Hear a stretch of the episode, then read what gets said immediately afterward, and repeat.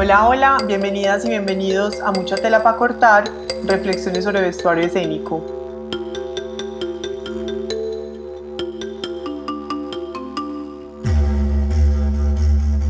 Hola, somos Diana y Verónica y abrimos este espacio para profundizar sobre diversos temas del vestuario escénico.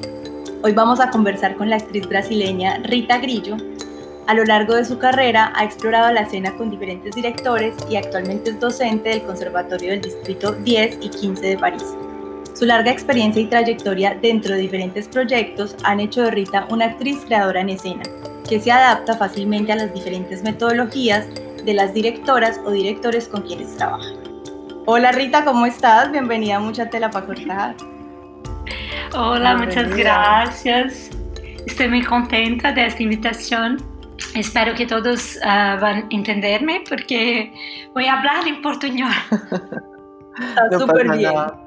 Eh, bueno, Rita, quisiéramos saber un poco, pues como a grandes rasgos, cómo es tu metodología de trabajo, cómo haces como la creación del de, tu personaje, si en un inicio eh, hay como una metodología particular de Rita Grillo o si por el contrario es pues como una metodología bastante maleable dependiendo pues como de con quién estés trabajando, el director, la directora, el grupo creativo. Sí, uh, depende mucho de los factores variables de cada proyecto. El texto, el modo de trabajo, de trabajo del director, de la directora. En trabajos más autorales, yo busco cosas en mí misma, no necesariamente desde el punto de vista autobiográfico, sino que de lo que el texto provoca en mí, donde él me moviliza. Uh, la creación de un personaje uh, tiene muchas, muchas capas. No sé si, si realmente puedo hablar de personaje porque siempre es la actriz que está ahí. Es su cuerpo, son sus moléculas, su presencia, sus cicatrices. Y a través de esta materia pasan el texto, las acciones, las motivaciones de un ser ficticio. Pero en ese ser en ese atravesar de lo ficticio, ¿qué, ¿qué, es del plano de la idea, qué es real, qué es cuerpo? Para mí se mezclan. El personaje de un texto no existe hasta que el cuerpo real de un actor o de una actriz lo haga existir. ¿Qué existe entonces? Eh, personaje, actriz, uh, un híbrido, no sé. Entonces, para mí esta, esta creación uh, que depende de todos esses fatores uh, diversos, não, não há uma, uma metodologia. Uh, penso que passa por muitas etapas, era isso que queria dizer. para, se puedo falar de uma metodologia minha, penso que um, a criação para mim ela é física, e, e, e, isso está muito presente em meu, meu trabalho, porque passa por el apoyo del pie eh, en el suelo, por la columna vertebral, las líneas de oposición que atraviesan el cuerpo, por la respiración. Uh, no es física en el sentido de construcción externa de un estereotipo, sino como conciencia profunda de la manera que un cuerpo se organiza. Y para mí cada cuerpo de personaje, voy a decir personaje para no confundir, pero ustedes me entienden, uh, se organiza de una forma particular, no, no lo planifico, lo voy descubriendo. Pero no es solo física, es también sensible. Eh, es evidente que el texto nos da muchos indicios, motivaciones, reacciones, hasta caminos psicológicos. Y cada director o directora trabaja con la información del texto como prefiere, algunos muy apegados a cada palabra, otros intentan de no darle tanta importancia. Y penso que una actriz, una actriz, un actor tiene de, que saber ser flexible para jugar con la propuesta de la directora, de lo director. Pero en la parte de, de la creación que me corresponde, además de esa organización física que hablé, también existe una construcción sensible no son dos cosas divisibles, sino que están integradas. El movimiento de una mano remite a una imagen que despierta la creación sensible y viceversa, se retroalimentan.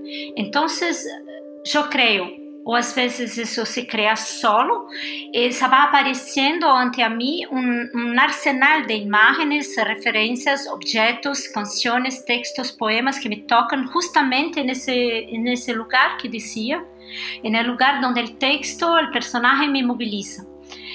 Esse arsenal puede ser una frase que leí hace mucho tiempo que despierta una emoción que, que yo relaciono al personaje, puede ser un accesorio, una prenda de ropa, un anillo que tenga un significado que asocia al texto. No se trata de una memoria emotiva, lejos de eso, es una construcción de significado como si el personaje fuera una obra que yo voy construyendo capa por capa. Esos elementos se suman en esa construcción. Y te pregunto algo, eh, bueno, cuando te escucho siento mucha relación a algo que pues que me di cuenta que tú por ejemplo en Ador trabajaste eh, con la técnica clausiana. Es, creo que es muy similar eh, dentro del desconocimiento y lo poco pues que pude comprender de esa técnica es muy similar a eso que mencionas, pues como que no es un personaje, sino que es la actriz misma en escena. Uh, la técnica clausiana trabaja sobre los principios de movimiento aplicados para el actor. Entonces, una comprensión de peso, una, comprensión de, de, de, los uh, vectores de fuerza que atraviesan un cuerpo. Y después, cuando tienes esta comprensión, puedes utilizar todas esas, esas herramientas para uh, crear muchas posibilidades de movimiento y entonces muchos personajes. Lo personaje no, no, es una, construcción estereotipada, sino una, una secuencia, una acumulación, un arreglo de, principios físicos. Y como, como dice... Uh, cada cuerpo, cada cuerpo se organiza de una manera diferente. Entonces, esta organización es una comprensión de una organización corporal, pienso. Eh, Rita, y ya que hablamos como pues que Diana tocó el tema de Ador justamente, que pues tienes eh, en esta obra llevas puesta la camisa de tu papá, eh, y sale en la obra, no simplemente te sirve como un em, utensilio, como una prenda de creación, sino que la portas en la obra. Eh, sería pues como interesante que nos contaras cómo llegaste eh, a esta propuesta. Uh, el dolor, Ador, eh, partió de una propuesta mía. Uh, yo quise montar esa obra para hablar de maneira tangencial de um dolor que eu atravessei na vida. Nada a ver com a Segunda Guerra Mundial ou os campos de concentração, uhum. pero, creio que justamente al hablar de algo universal, que podemos falar de lo íntimo. Entonces, el texto de Marguerite Duras sobre la búsqueda y la espera de su marido Robert Antelma, enviado a los campos de concentración, era el vehículo para atravesar otros tantos dolores. La directora de este, de este espectáculo, Vanessa Bruno, que um, uh, este espectáculo es un espectáculo que creé con mi compañía, mi colectivo brasileño, Vulcão Criação y Pesquisa Escénica. Uh, es un colectivo que trabaja con cinco artistas escénicos, uh, Vanessa Bruno, Lívia Vilela, que hace la preparación corporal a partir de la técnica clausiana, Elisa Volpato y Paulo Salvetejo. Uh, Vanessa Bruno, ela trabalha a partir de perguntas que devem ser eh, respondidas escenicamente. Uma dessas perguntas tratava de mi dolor. E eu, como Marguerite Duras, eu resgatei meus diários íntimos e propus uma resposta escênica em la, la que eu leía fragmentos de meu diário, onde narrava aquilo que me, para mim é meu dolor. Me vestí con la camisa de mi padre, la única prenda que guardé de él. Él murió hace 26 años. Me puse el uh, reloj que él me dio cuando cumplí 14 años, dos meses antes de morir. Leí el fragmento del diario de la semana que precede su muerte y el día de su muerte. Después eh, leí el fragmento del descubrimiento de mi cáncer. Tuve un cáncer a, a, los 30 años. Y al final de la performance me puse la máscara que utilizaba en mi tratamiento de radioterapia. Entonces, como pueden ver, era una respuesta completamente autobiográfica. Pero el motivo que nos llevó a crear ese, eh, el espectáculo era también autobiográfico. Lo interesante es que nada de ese contenido existe en la obra. El texto es integralmente el de Jojas. Vanessa usó de esa performance las acciones físicas que yo realicé en la lectura del diario, agarrar el cuaderno, arreglarme el cabello, gesticular con la mano, pasar la mano por la cara, poner la mano en el corazón y mantuve los objetos, la camisa, el reloj, la máscara que entra al final del espectáculo cuando Robert uh, vuelve del campo de concentración. Y pienso que, que esta, esta experiencia, ela habla de una cosa que penso que es imposible de disociar los elementos de, un actor uh, y de una actriz y la, la, la, la, creación de la obra. Claro que en las creaciones en las que el vestuario es totalmente propuesto por el vestuarista, esos elementos del actor, de la actriz son invisibles, no son una camisa, no son un zapato, pero están ahí. en el dolor uh, el elemento está cargado de un significado personal, lo que genera cosas más allá del vestuario, más allá do que el público ve de hecho. El público ve una camisa que sea de mi padre o comprada en H&M, no cambia nada para el público. Pero la dramaturgia que carga esa camisa, y repito, no tiene que ver con memoria emotiva, pero hay una dramaturgia. Para mí la materia carga una emoción, independiente de la psicología. Esa camisa, sus moléculas, es eso, y, de por sí tiene un, aura que más allá de si pienso o no pienso en mi padre, mientras digo el texto de Duras, me atraviesa y atraviesa al espectador y es un secreto, el público no necesita saberlo.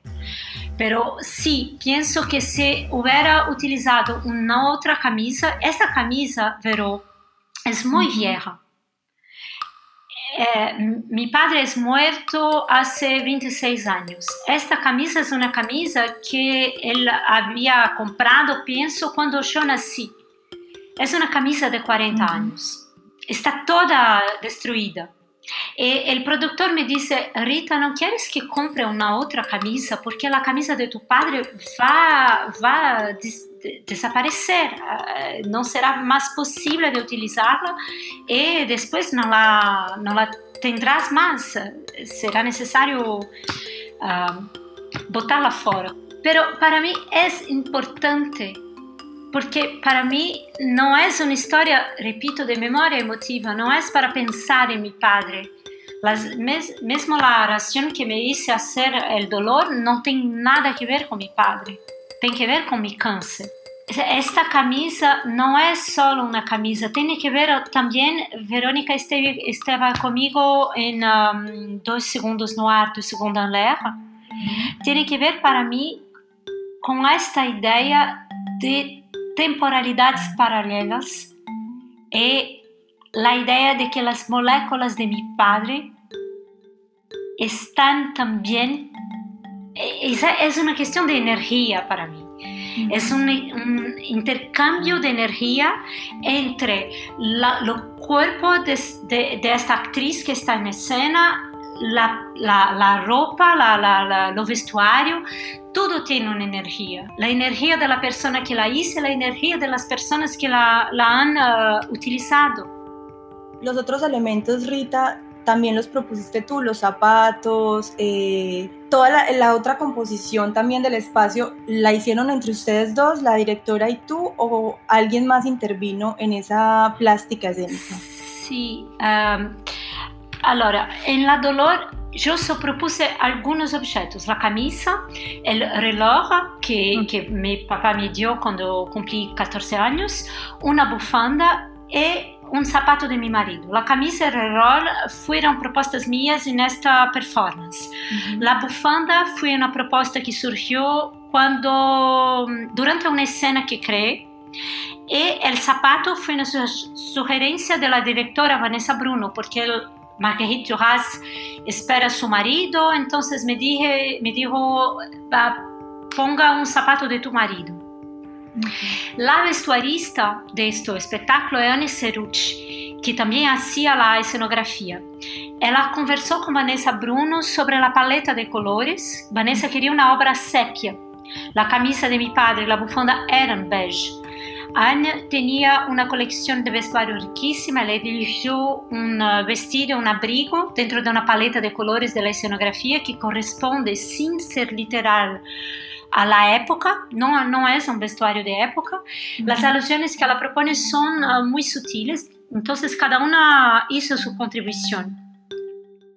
De hecho, es súper interesante esa obra porque hay como una mimesis corporal, pues como del espacio, la iluminación, tú como actriz, el vestuario, absolutamente todo está marcado, como, y ahora que, que entiendo un poco de qué va la obra, pues porque obviamente uno puede leer hipnosis y ver pues el teaser y demás, pero claro, yo no estuve ahí pero a la hora de, comprender un poco más del contenido de la obra es muy bonito porque eh, yo sentí que había como una extensión de tu cuerpo en toda la obra, ¿cierto? O sea, como que ese dolor, pues también eh, como se nombra la obra es muy diciente, ¿cierto? Entonces como esa persona que está ahí inunda todo el espacio, hasta la iluminación. Sí, ah, la iluminación también, ah, la iluminación hecha por Aline Santini y, eh, también está en esta idea de Vanessa de hacer una obra sepia, como un recuerdo, porque Marguerite Duras, cuando escribió esta obra, la escribió en, en los años 80, pero son sus ah, diarios íntimos de la época de la guerra. Entonces ella descubrió estos diarios y cuando comienza la, la, obra, el espectáculo, ella dice, y, el libro, el dolor, ella dice, yo encontré esos diarios en una casa, la casa de Neufle-le-Château, y no me recuerdo de los, de los haber escrito. Yo sé que, se, se, que los escribí, yo reconozco uh, mi, mi, letra, mi escritura, uh, y yo me recuerdo de todo lo que estoy describiendo, pero no me recuerdo de haberlo escrito. Entonces Vanessa, Vanessa quise hacer como una memoria y una tentativa de recordarse de esta memoria, como si todo lo que se pasa en, en esta obra fuera una tentativa de, de recordarse de algo que, que, he vivido, o que ha vivido Marguerite Duras. Pero no es veramente Marguerite Duras, eh, eh, esa, esa cosa de los personajes, ¿qué es personaje? Soy yo, soy Rita, estoy hablando de cáncer, pero en cuanto, eh, mientras estoy hablando de cáncer, estoy hablando de una mujer en Francia, no en Brasil, que está cerrada en su casa y que espera su marido volver del campo de concentración. Es, son muchas capas y la, la, la, idea de hacer una cosa sepia es también esta tentativa de recuerdo. A mí me parece muy interesante cómo en ocasiones, eh, dependiendo como de la metodología que plantea el director o la directora, esas, esas propuestas autobiográficas son posibles y ya luego como que entran a jugar con el resto de dispositivos escénicos y permiten como ese lenguaje que uno percibe y que, y que te da toda una atmósfera de lo que está pasando en escena. Yo quisiera preguntar ahí que incluso hay un asunto y es, eh, pues no sé, lo, lo, lo veo visible y es cómo hay eh, estos elementos autobiográficos o estos elementos eh, que para ti, Rita, son bastante importantes y obviamente no es lo mismo tú portar la camisa de tu padre que lo que ya mencionamos, pues hay una memoria en las prendas a una camisa cualquiera comprada en alguna tienda, ¿cierto? O sea, evidentemente pues eso corresponde a, a, a la memoria de esa prenda y lo que suscita pues como en ti. Pero entonces también eh, supongamos, es muy bonito porque desde lejos como espectadora de esa obra, yo no veo esas diferencias, ¿cierto? O sea, no, no irrumpe con la propuesta estética de la obra, no irrumpe con, con, la plástica escénica, que entonces también es muy importante como mediar hasta qué punto lo autobiográfico y esas prendas eh, correspondan también un poco con la idea eh, general de la obra y que no vaya a ser solamente como un asunto eh, de la memoria de esa prenda sin, y, y, que sí, pues que, que irrumpa, vuelvo a mencionar esa palabra, con el resto de la plástica escénica, ¿cierto? Como que creo que es, es muy bonito porque en esa obra se media esa transición de, de eso es una prenda que la necesito en escena, pero al mismo tiempo eh, no está desconfigurando como esa plástica escénica. Por eso como que depende mucho de la metodología, o sea, a veces funciona porque aquí había una intención también desde esa creación de hablar, así sea, o sea, sí, desde la creación, de tomar como esas herramientas autobiográficas que para la actriz, en este caso en particular, pues Rita, eran importantes pero claro, como lo hablamos también eh, con Emilio García Boevidiani, que él decía que listo, hay un dispositivo, que en este caso es el vestuario, que él tiene un lenguaje propio, pero también cómo se va a relacionar ese lenguaje con el resto de dispositivos en escena, con la luz, con la escenografía, cómo Rita lo va a aportar. Entonces ahí es donde todas esas líneas como que empiezan a cruzarse y a construir un diálogo común. Sí, eh, eh, también pienso que es un mm, caso fortuito, porque Sí, porque la camisa era beige. Si la camisa fuera de flores uh, rojas, no podría estar en el espectáculo. Eso okay. es también una cosa que no, no, no, no podemos uh, adivinar uh, antes. Eh, como la bufanda. La bufanda eh, es una, una una prenda, una cosa que yo propuse la acción de colocar la bufanda en la boca para ahogar el grito. Era una propuesta escénica que, que hice. Levé la bufanda solo para hacer esta acción. Pero también era una bufanda, si pienso autobiográficamente, no era una simple bufanda, era algo que después de mi cáncer, como hice una cirugía en uh, cuello, como hice una, una, cirugía en esta parte del cuerpo, uh, por un año no podía tomar sol. Mm. Entonces había muchas bufandas eh, en torno de mi cuello para no tomar sol, para no hacer una cicatriz muy visible. Uh Esta bufanda entonces fue una de, de, esas que compré en la época de cáncer y, y que la portaba con esta intención. Después, cuando hice la propuesta de la escena, uh, era solo una acción de la colocar en la boca para jugar el grito, pero también tenía una otra cosa por detrás.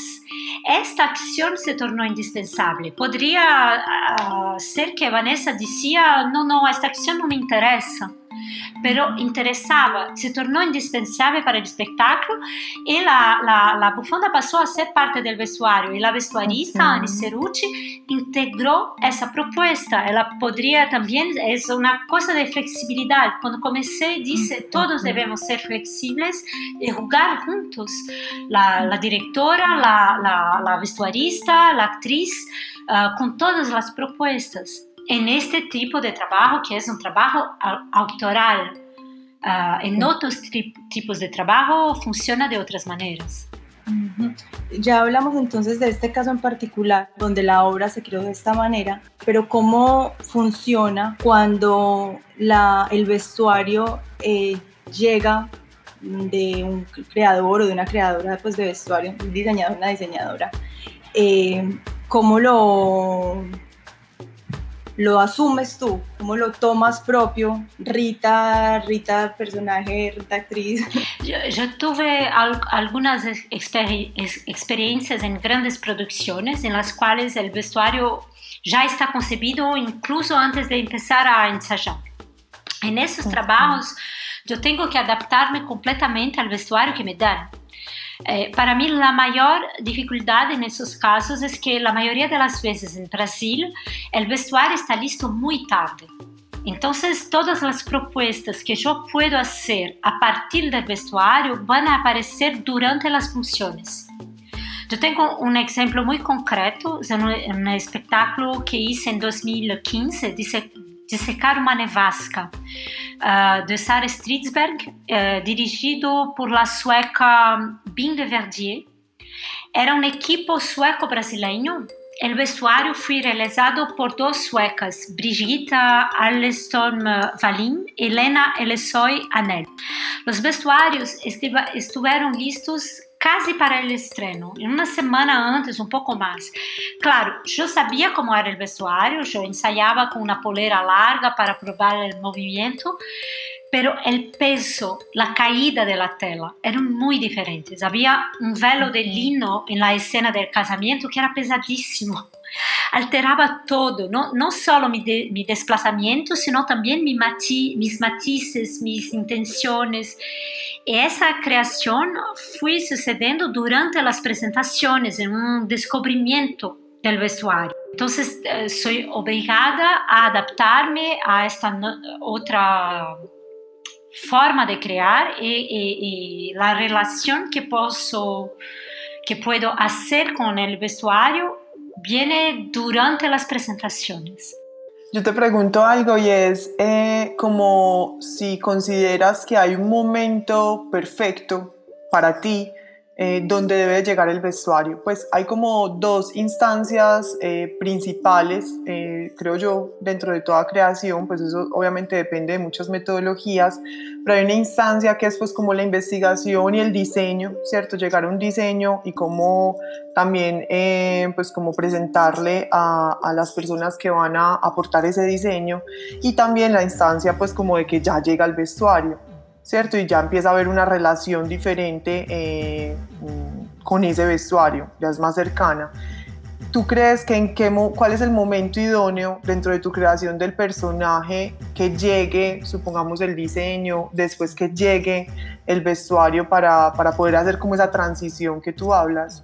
Yo creo que como todo que, lo que compone una obra, el vestuario va llegando debe ir ligando progresivamente, no desde el inicio como he visto y mucho menos que esté listo solo, solo en el día del estreno como puede suceder a veces en Brasil, sino más como fui sucediendo en mis últimas creaciones autorales, un poco cada día a partir de las contribuciones de todos.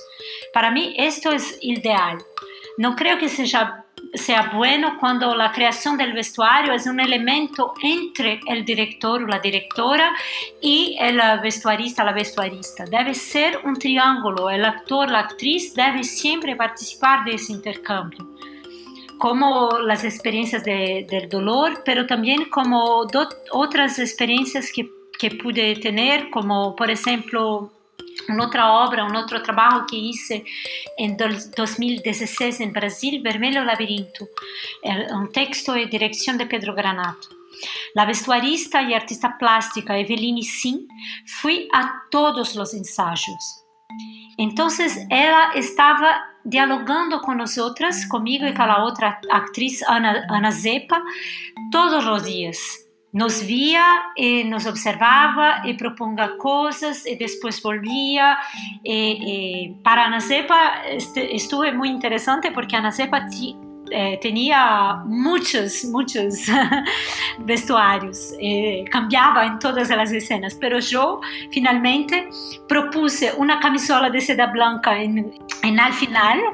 Eveline me disse não te consigo ver com outra roupa porque yo, yo, yo propuse esta camisola porque era una mujer que estaba sola en su casa.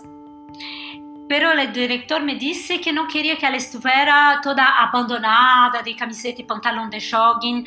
Ella no podría aparecer una mujer abandonada por el marido porque en verdad era lo que ella era.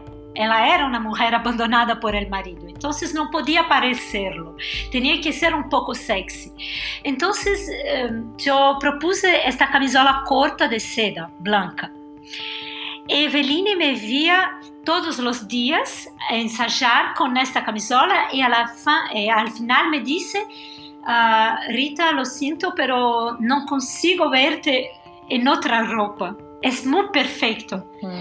Entonces era un diálogo. Eh, el director dice, yo quiero que ella sea un poco sexy, un poco sexy, porque no puede parecer una mujer abandonada en la casa de pijama. Uh, la, la, la, actriz propuso una cosa, es la primera idea, quasi un estereotipo.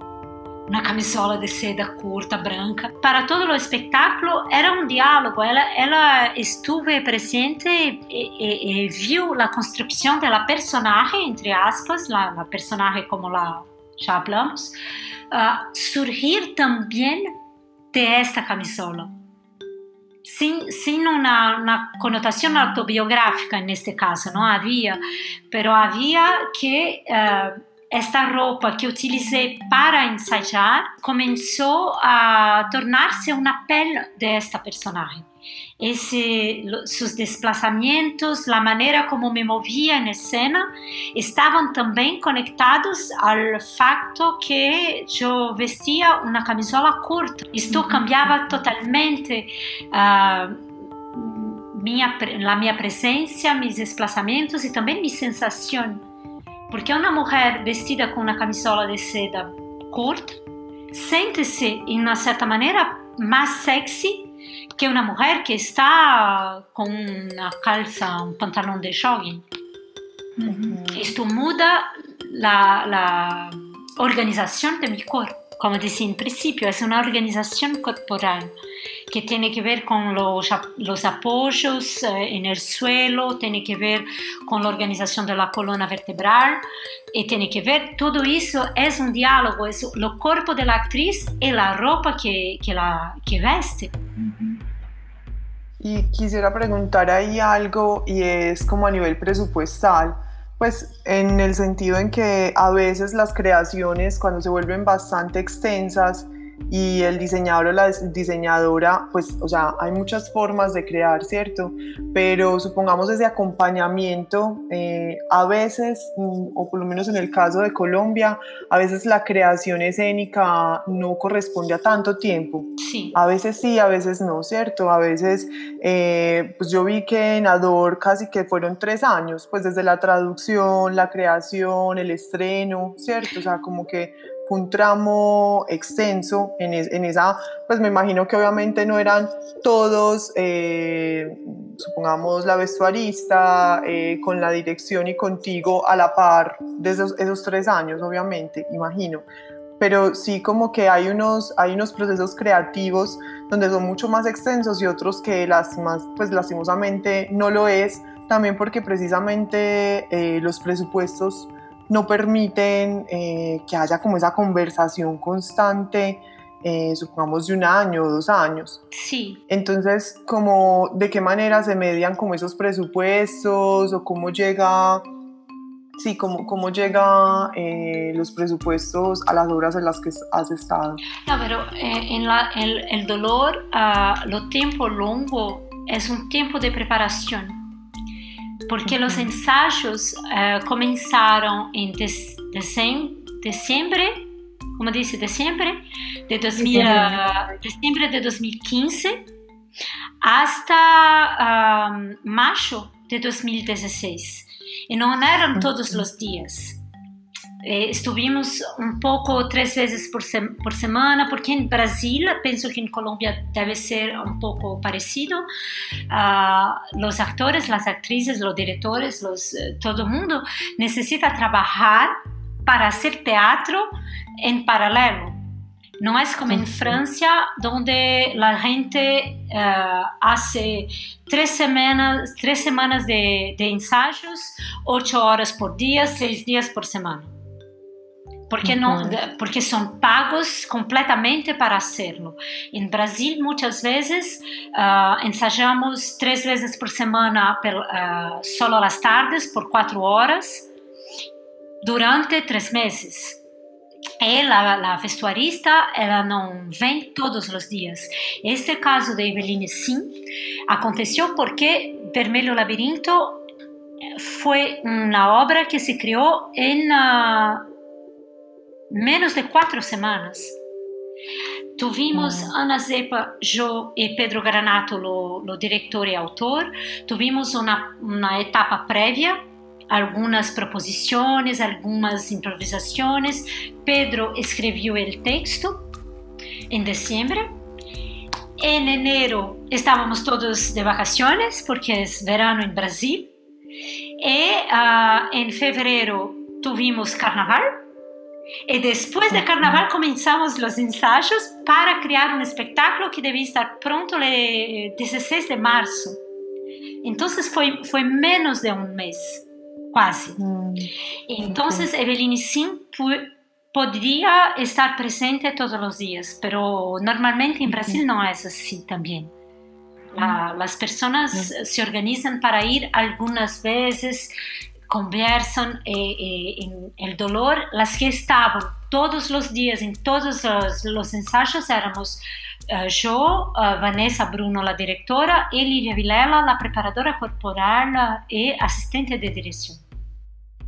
Además, porque creo que eso, hasta incluso yo creo que a nivel de país, de países, eh, por ejemplo, yo recuerdo que en España, pues obviamente hay muchas metodologías, pero en donde pude trabajar como asistente de vestuario, veía que, que, sí, que por ejemplo, la, pues tú, que tú hablas como de un triángulo donde se haya, pues, donde se construye también incluso el vestuario, ¿cierto?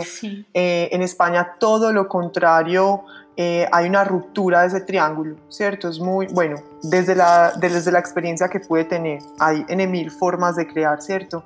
El diseñador es el diseñador, y si están llamando al diseñador es porque él sabe hacer esas cosas. El director es el director, la actriz es la actriz. O sea, como que no hay como tantas transiciones eh, en esa misma creación colectiva, ¿cierto?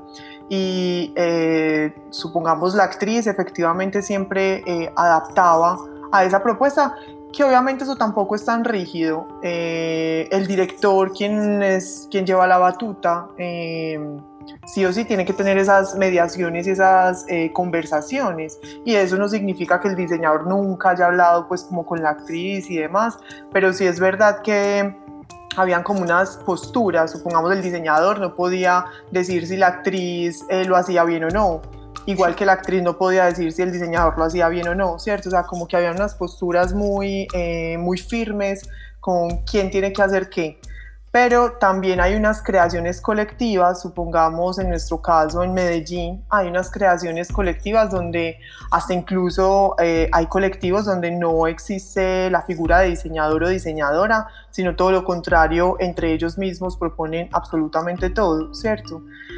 Entonces creo que también son muchas metodologías y maneras de, percibir la creación escénica. Sí, pienso que es, igual en Brasil y es igual en Francia también. En Francia yo hice una asistencia de dirección a la comédie française. Es una experiencia muy diversa de todo que he hecho antes porque Mesmo quando eu trabalhei em grandes projetos como esse que disse com a Suécia, uh, que é um projeto mais institucional, em que o vestuário uh, foi desenhado sem perguntar-me. Era uma experiência um pouco como disseste em, uh, em Espanha, esta experiência com a Suécia. Eh, eu fazia meu trabalho, os vestuaristas faziam uh, seu trabalho, veniam com o vestuário e eu devia vestirlo solo, no, no, no, daba mi opinión. Decía, ah, es muy bonito, pero no, no decía, ah, yo pienso que este personaje utilizaría un otro color. No, no, no, no, no había espacio para dar uh, mi opinión y ni yo lo quería hacer porque no era uh, o que este trabajo me pedía. Cada trabalho nos pede uma coisa diversa. Então, penso que são trabalhos diversos porque quando hacemos parte de um coletivo, as coisas se criam mais coletivamente e de, de modo colaborativo. Então, o actor se sente, uh, sente que há espaço para proponer eh, en el trabajo y también en la re relación con eh, la vestuarista. Y la vestuarista, por su vez, siente también que hay espacio para jugar con, los actores, con las actrices, más que cuando están en una, organización más, uh, voy a decir grande, una grande producción. Porque pienso que finalmente en el mundo que vivimos, las producciones colaborativas son las producciones más independientes y las grandes producciones también porque hay muy, mucho dinero en la producción, necesitan de ser eficaces. Entonces no hay mucho tiempo para probar, para venir con una, una prenda y decir, uh, próbala, dime lo que sientes, vamos ver si funciona. No sé. En Francia fui también asistente de dirección en una otra creación grande de un CDN, un Centro Dramático Nacional, pero en ese trabajo la vestuarista era la vestuarista que trabaja con la directora, que es la directora del Centro Dramático Nacional. Entonces es una grande máquina que trabaja uh, junta. Y la, la vestuarista traía muchas opciones que dejaba en, uh, en, uh, en, espacio y los actores podrían intentar todo lo que querían. Y progresivamente él elegía la, la, la, la ropa, pero los des, de, dejaba probar antes. Pero yo creo que es importante decir que un centro nacional tiene normalmente una bodega de vestuario, un taller sí. de vestuario, o sea, tiene una configuración que permite también esas cosas. Que en, en sí, otras, tiene astras. Diferentes, sí.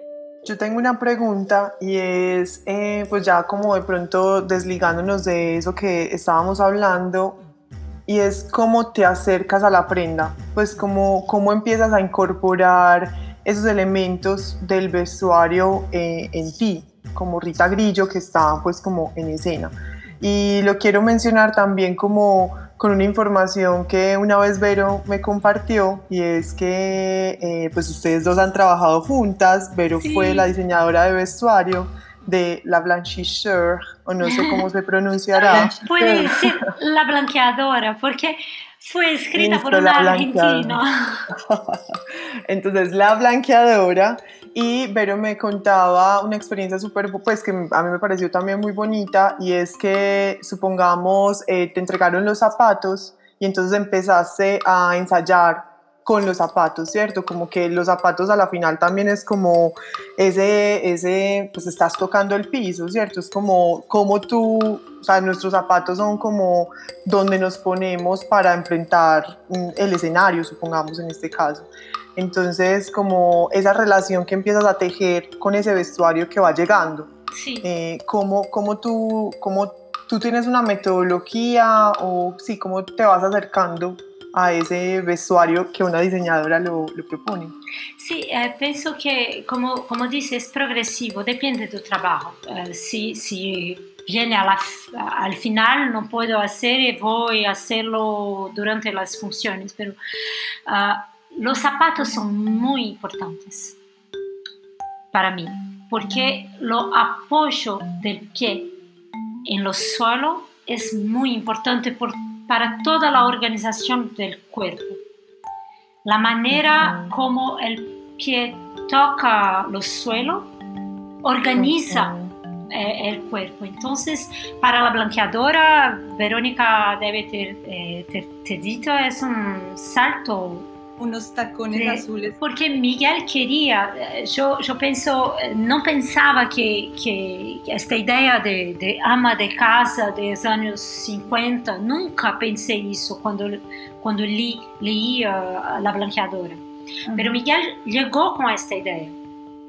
Y una ama de casa de, de, los años 50 tiene una postura, tiene, es un poco una, como en Mad Men. Uh -huh. eh, con la, la como dice, la jupe. Falda. No, la jupe, la falda, con la falda y, y todo. Y, y estos tacones, este salto me hacía tener una otra postura.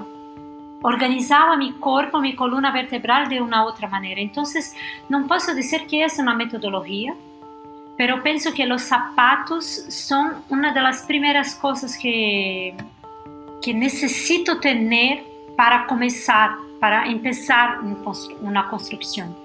porque los zapatos influyen uh, en la organización de todo el cuerpo. ¿Y cómo empiezas entonces también a acercarte a las prendas? Es decir, cuando Vero ya te entregó el diseño, pues te entregó el vestuario ya construido, ¿cómo empiezas a, cierto, incorporar? Eh, porque también, eh, yo qué sé, si tiene un montón de botones, si tiene un solo botón, es esa forma como de comenzarse a vestir y, estar como, sí, como inscribiéndote en, en, esa, en esa lectura de vestuario. Sí, para mí, como todo, son capas. Entonces, de la misma manera que uh, cuando construyo un trabajo, uh, pienso en esta música es una capa de, lo que estoy haciendo, en una frase es una capa de lo que estoy haciendo.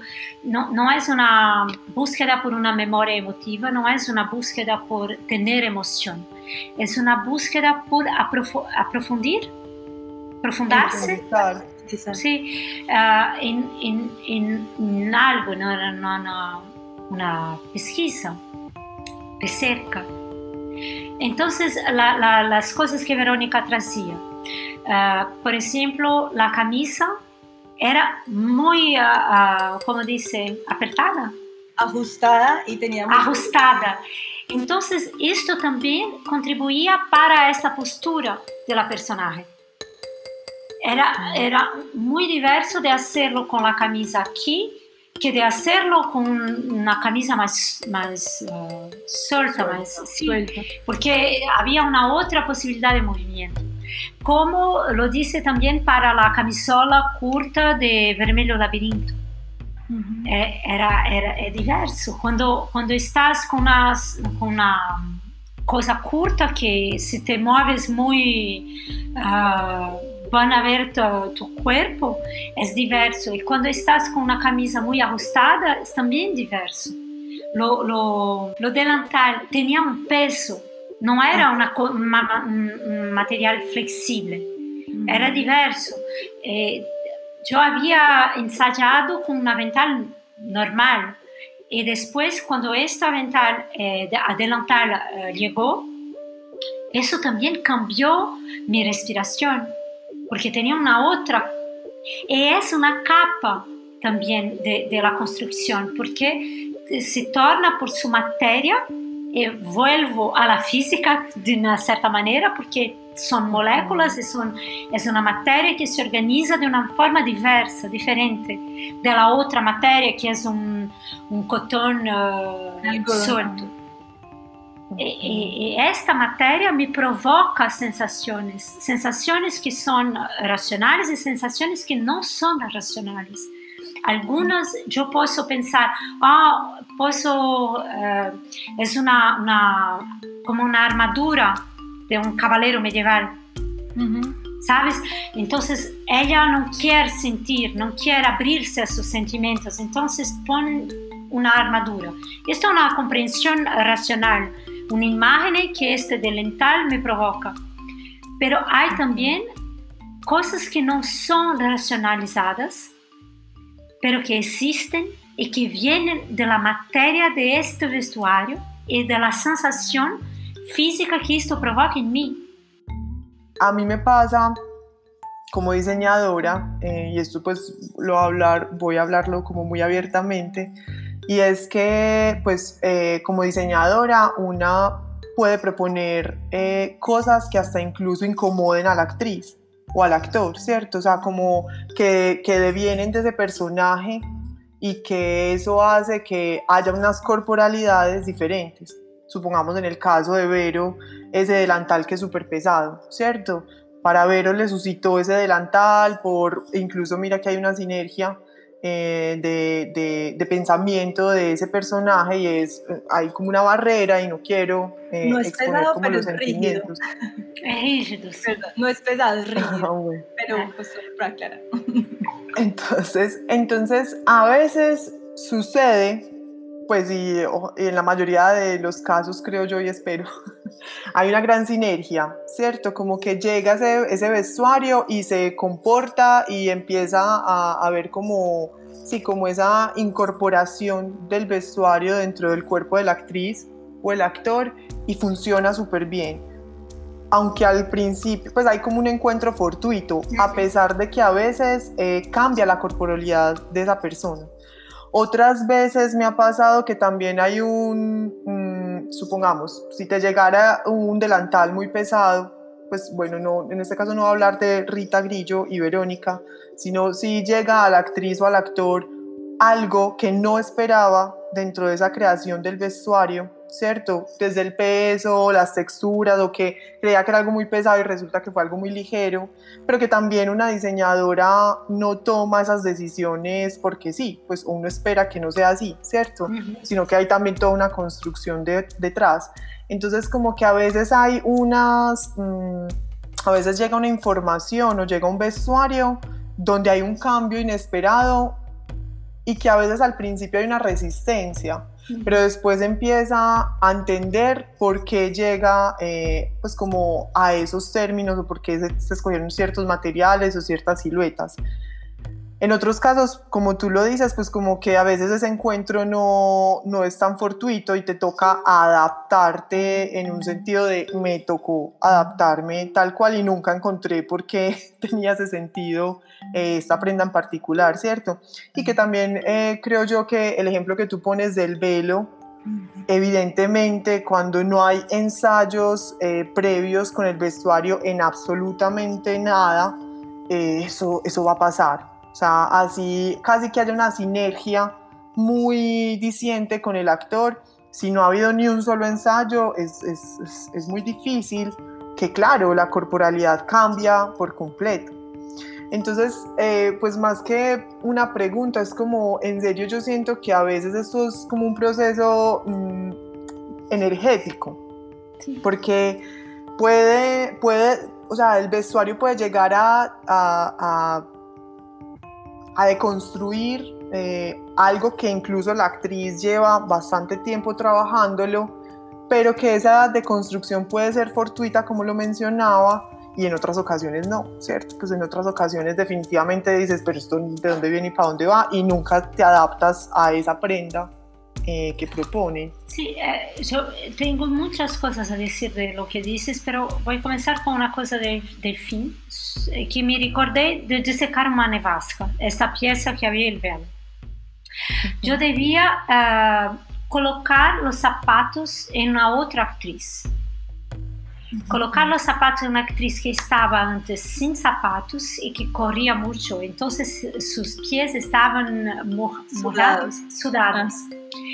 E era una bota, não era um uma sapatilha, era uma bota e deveria hacerlo en lo espacio de tres frases. Então, isso é uma coisa muito difícil. Não é uma coisa impossível, não é uma coisa que o autor diz, ah, não, não, assim não posso fazer. Mas para ela e para mim, esta história de sapatos era um problema. Claro. O vestuario se, se torna un problema. Tengo que resolver este problema. Porque no, no puedo hacerlo uh, en mucho tiempo, porque necesitamos que ella se salga de, de, la mesa después de tres frases, porque la frase que va a decir solo puede decir si mira la, la ventana, entonces ella no puede esperarme y yo no puedo comenzar antes porque tengo que comenzar. Entonces, ¿ves? No es un problema de vestuario, es un problema de todo. Es un problema de la encenación, es un problema del texto, es un problema de la actriz, es un problema de vestuario. Es una combinación. Y para mí, cuando hablas de sinergia, es la misma cosa. Porque para mí no es una cosa de trabajo de actor, es una cosa de postura de vida. Yo estoy abierta para jugar, para ah. jugar en la vida, para jugar con que lo me dan, la vida me da. Si la vida me da este zapato y tengo que meterlo en el pie de otra actriz en tres frases, yo tengo que jugar, yo no puedo decir, ah, no voy a hacer. Esto es muy difícil. El trabajo del actor y de la actriz no es tener emociones. Tener emociones es una consecuencia y, no es el actor y la actriz que debe tener emociones. Las emociones las tiene el público. Eh, el actor y la actriz, eh, su trabajo es estar disponible estar en el presente y jugar. Jugar con todo lo que se pasa, eh, sea el vestuario, sea la luz, sea el texto, sea uh, lo parcero, lo partenera, lo parcero de escena. Los compañeros de escena. Los compañeros, sí. Los parceros de escena. Compañero. De hecho, a eso que tú dices, pues como estar abierta eh, me, me, suena mucho también como esa postura que tiene Peter Brook de, del intérprete o de la actriz, ¿cierto? Y es algo, pues, para mí incluso sorprendente, o sea, como eh, él, por ejemplo, en La Puerta Abierta plantea que si le vino cinco minutos antes del estreno una idea, le dice a la actriz o al actor, eh, mira, prueba esto en tal escena y, no debe, o sea, debe haber siempre esa espera del juego. Y, y, quien dice, no, no puedo porque es que como cinco minutos antes del estreno y ya lo hemos planeado y ta, ta, ta, dice, pues ahí hay una mente cerrada, ¿cierto? Si se equivoca, se equivocó y no pasa nada, pero la idea es probarlo. Entonces sí creo que también hay un asunto de, de, de la actitud. Y eso pues es, es maravilloso. Pues, de verdad para mí es muy sorprendente. O sea, a mí como diseñadora uno planea un, vestuario mucho, o sea, que también es una, es, es una reflexión para mí misma. Planteo un vestuario, no sé, dos meses, tres meses, y el día anterior me dicen, no, cambia todo el vestuario porque ahora queremos tal o cual cosa. Para mí es una ruptura también de pensamiento y de metodología. Pero eh, evidentemente tiene que haber eh, respeto eh, por tu trabajo. Eso es una cosa importante. Eh, no es, uh, ah, vamos a hacer todo y vamos a probar todo. Y no es eso. Es la disponibilidad uh -huh. para adaptarse a lo que se pasa. Porque uh en el teatro, mesmo si ensayamos dos años, no podemos prever lo que va a pasar. Lo que va a pasar es que lo, va a pasar, eh, lo que va a pasar. Y pienso que el teatro es eso, es por eso que Miguel, eh, yo, Miguel Sraidovich, que dirigió La Branqueadora, que Verónica hizo lo, lo vestuario, es por eso pienso que Miguel y yo nos entendemos tan bien, porque Miguel trabaja sobre la disponibilidad. Es uh, la cosa que busca. Es la cosa que busco yo como, como actriz. Entonces es esta capacidad de escucharse también. No sé si escucharse existe. Sí. Eh, pero pienso eso, pienso, cuando pienso a Anne Cerucci, que, que hice eh, lo vestuario de dolor, pienso en esta grande eh, generosidad que tiene de escuchar lo que proponemos, porque estamos haciendo este trabajo hace un año. Eh, ella va a llegar en los dos últimos meses para trabajar con nosotros. Pero es siempre un diálogo. En este tipo de trabajo, los tipos de trabajo como la comedia francesa, como en España, como con la producción uh, con la Suecia, es dif diferente. Pero en esos tipos de trabajo es, es un diálogo para mí, siempre un diálogo. El actor uh, no puede decir, uh, eso no quiero hacer. Y cuando lo, lo, lo, hice yo, no pienso que lo hice, eso no quiero hacer, pero ya estuve uh, incomodada con una pieza de, de, de, vestuario. Pero Verónica lo vi, lo vio, era en apnea. Uh -huh. En apnea yo propuse hacer el espectáculo dos tercios con una, un maillot. ¿Cómo dice un maillot? Un vestido de baño, un traje de baño. Sí, un traje de baño. Yo, yo lo propuse, yo. Yo hice a Mariana Paz, la directora, yo pienso que es interesante porque habla de la apnea de sumersión, habla también del estereotipo de la mujer brasileña con el bikini. Eh, yo mm. quiero hacer con el maillot.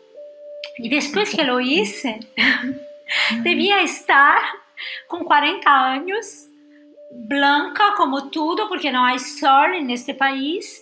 Uh, un poco gorda porque también no, no, no, se come todo el tiempo, no, no, no, no, no sé qué pasa.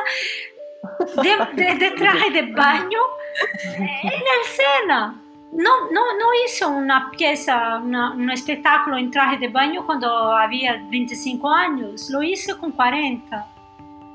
Pero funciona perfecto. Funciona perfecto. Entonces, tiene una parte de la actriz que dice, funciona perfecto y debo hacerlo. Y tiene una parte de la actriz que es la vanidad, que dice, oh, me no, no, no estoy bien, la gente va a ver mi celulite. esto es vanidad, esto no, no, no puede interferir en la obra. Rita, la verdad, gracias por este espacio que compartes con nosotras, tus visiones como actriz, que es esa, es esa escucha abierta, ¿cierto? Y que en ambos sentidos debe haber una escucha abierta. Yo estoy muy contenta de participar. Eh, para mí también fue muy enriquecedor. espero que todos me entiendan. Sí, sí segurísimo. Este portuñol maravilloso. Perfecto. Mira, yo entendí todo. Ah, Realmente sí, entendí todo. Muy bien, estoy contenta. Gracias. Para mí fue muy importante también. Muchas gracias. Bueno, para finalizar este episodio queremos contarles que Mucha Tela para Cortar es un proyecto ganador de la convocatoria de estímulos para el arte y la cultura 2020 de la Secretaría de Cultura Ciudadana de la Alcaldía de Medellín. Nos despedimos agradeciendo a Sergio Giraldo, quien nos deleita con su paisaje sonoro, a Sara Quijano por darle color, texturas y trazos a nuestras palabras, Juliana Serna, quien nos acompaña desde la comunicación del proyecto, Vero Rendón y Dana Chandía desde la creación de contenidos. No olviden seguirnos en nuestras redes sociales, suscríbanse a nuestro canal en YouTube para que no se pierdan de nuestro contenido cada semana y recuerden que este espacio es para cuestionar, analizar y documentar nuestro oficio en una apuesta por la democratización de la información, romper fronteras geográficas y escuchar diversas miradas con tan solo un clic. Hasta pronto. Ciao!